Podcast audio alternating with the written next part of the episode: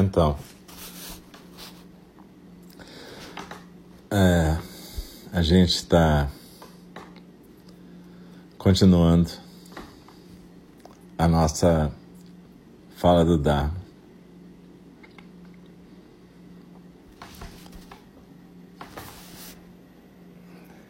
Algumas vezes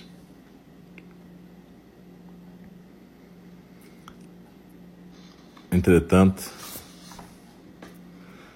algumas vezes a nossa capacidade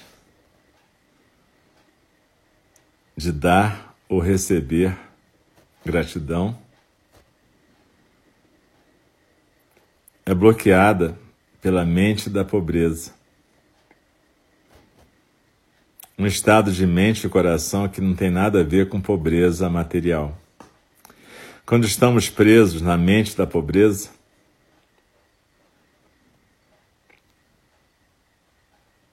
a gente focaliza naquilo que falta para a gente.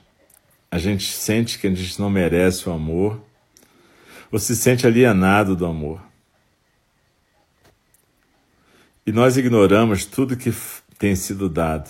A prática consciente da gratidão é o caminho que nos faz sair dessa mentalidade de pobreza, que provoca uma erosão do coração e da nossa integridade. A fim de ir contra qualquer tipo de desânimo que eu possa sentir no final de um dia, eu tenho um tempo reservado para lembrar com gratidão tudo que eu recebi. Algumas vezes eu lembro do pôr do sol que eu acabei de ver, ou de um e-mail de um estudante que há anos eu não vejo, ou da luz nos olhos de um aluno que me diz que ele está legal. O que mesmo num momento difícil me ensinaram uma boa lição.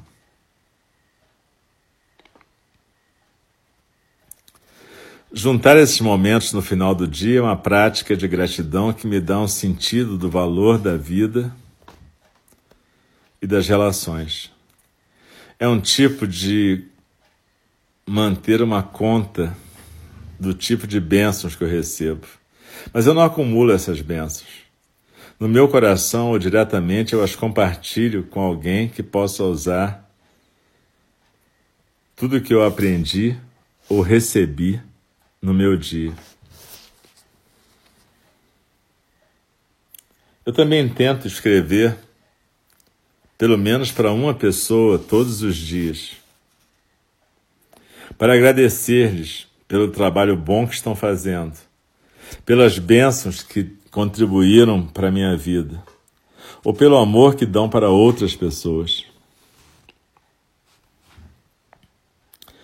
Como abadesa do Centro Zen Paia, alguns dias eu tenho a alegria de escrever vários e-mails ou cartões de agradecimento para aqueles que apoiam e sustentam financeiramente o nosso centro. Eu acredito que, como a compaixão, a prática da gratidão beneficia tanto o doador quanto o receptor e enriquece a experiência da conexão. A meditação também nutre a gratidão, já que ela pode nos tornar mais conscientes e nos fazer mais capazes de apreciar o momento presente. A meditação fortalece a nossa capacidade de olhar para os dilemas morais com maior claridade e nos dá um, e nos dá um nível de equanimidade emocional que sustenta a gratidão. Também oferece a oportunidade de lembrar nossos valores e intenções e lembrar dos nossos votos de beneficiar a todos os seres. E ela, a meditação, nos torna conscientes da impermanência, o que nos ajuda a parar de reclamar. Se o momento presente não for um momento agradável, a gente lembra que tudo vai mudar e a gente pode perguntar: O que, que eu posso aprender aqui e agora? Nossos votos e compromissos, incluindo a prática da gratidão, são sobre como viver uma vida de consciência, coragem e de não prejuízo aos demais. Eles são um modo de abrirmos nossas vidas às verdades mais profundas, que abordam a questão de não estarmos separados uns dos outros. Nós compartilhamos um corpo comum uma vida comum e uma aspiração comum para o bem-estar de todos os seres. À medida que a gente descobre isso e vive isso e pratica isso, uma alquimia da gratidão faz com que nossos corações acendam a sua ignição e aqueçam no calor da integridade e honrem essa integridade. E assim termina esse pedaço aqui, esse subcapítulo. A gente ainda está lendo a integridade e a gente vai continuar da próxima vez o último pedacinho que se chama Descobertas na Borda da Integridade. É, na hora que eu estava lendo aqui sobre a gratidão da, da Joan, eu acho que eu me emocionei. Eu não sei o que, aconteceu. Quando eu me emocionei, deu uma falha momentânea aqui no sistema. E aí eu acho que parou de parou de transmitir, eu tive que sair e entrar de novo. Então talvez algumas pessoas tenham achado que acabou. Mas normalmente a fala do Dharma não acaba só com a leitura. Eu faço algum comentário, eu deixo fluir algum comentário. Então a questão que eu estava lendo e que me provocou essa emoção foi um parágrafo aqui que eu vou ler de novo, porque pode ser que tenha ficado perdido. Eu também sou grata pelos dons que recebi dos meus pacientes que estavam morrendo.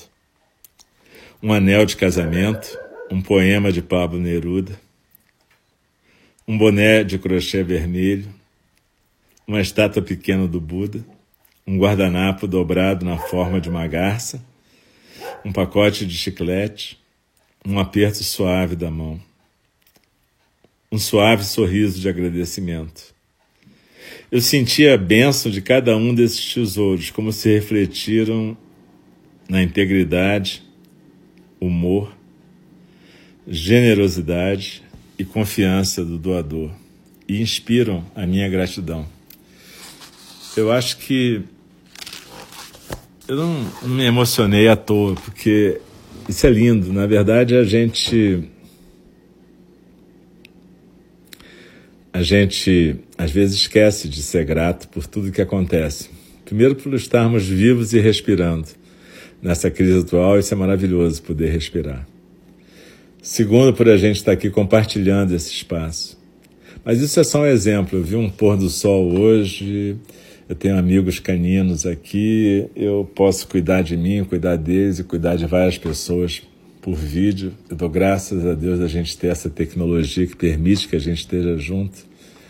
Então, na verdade, sempre tem motivo para agradecer. Eu dei uma aula hoje em que eu falava isso, que é importante a gente ter um caderninho da gratidão, para de noite a gente anotar três coisas bacanas que a gente viveu durante o dia.